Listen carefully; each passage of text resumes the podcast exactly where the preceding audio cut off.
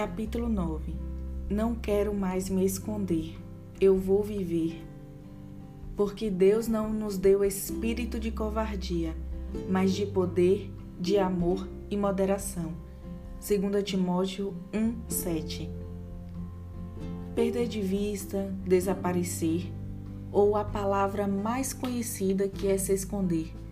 Se esconder por medo ou vergonha são os maiores motivos de se privar de viver uma vida não em sua normalidade, mas de uma vida mais extraordinária possível que Deus pode nos oferecer.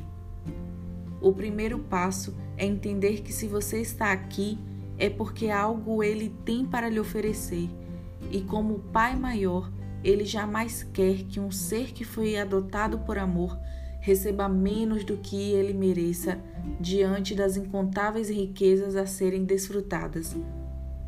Quando o apóstolo Paulo escreveu a segunda carta a Timóteo, ele foi direcionado pelo Espírito de Deus para revelar à igreja que a perseverança era o segredo da vitória.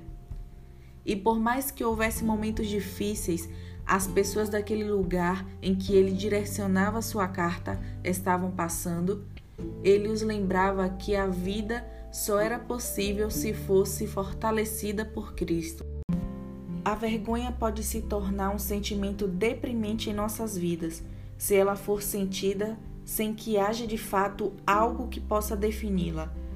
Muito de nós passamos uma vida se retraindo e nos escondemos com vergonha do que pensamos, do que vestimos, do que aparentemente somos, e tudo isso é causado por uma palavrinha que tão somente tem um grande impacto em nossas vidas, que se chama padrão social. Esse padrão, quando não está completo, sentimos uma estranheza a ponto de nos classificar como não merecedores de algo.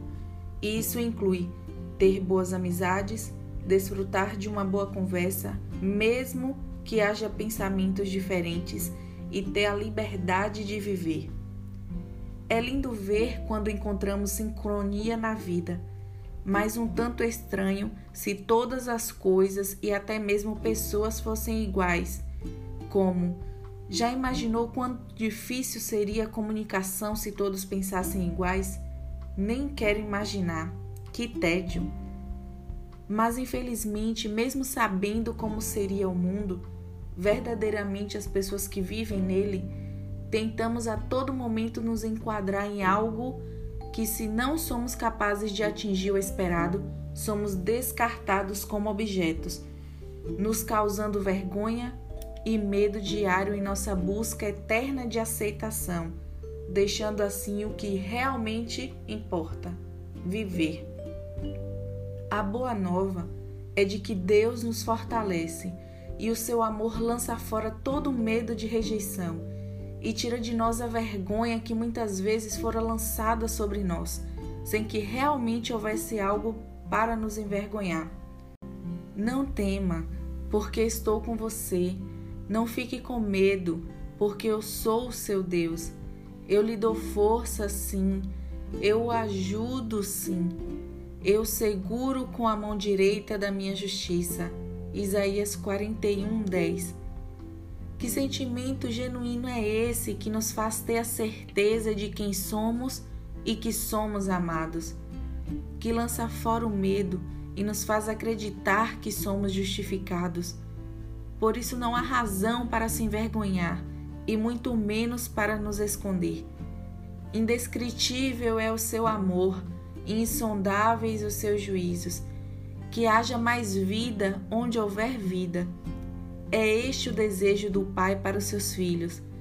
E com isso, se houver sombra de dúvidas que ainda te faça se esconder e deixar de viver o que Ele tem preparado, lembre-se: não foi isso que eu ordenei? Seja forte e corajoso, não tenha medo, nem fique assustado porque o Senhor, seu Deus, estará com você por onde quer que você andar. Josué 1, 9. Você é livre.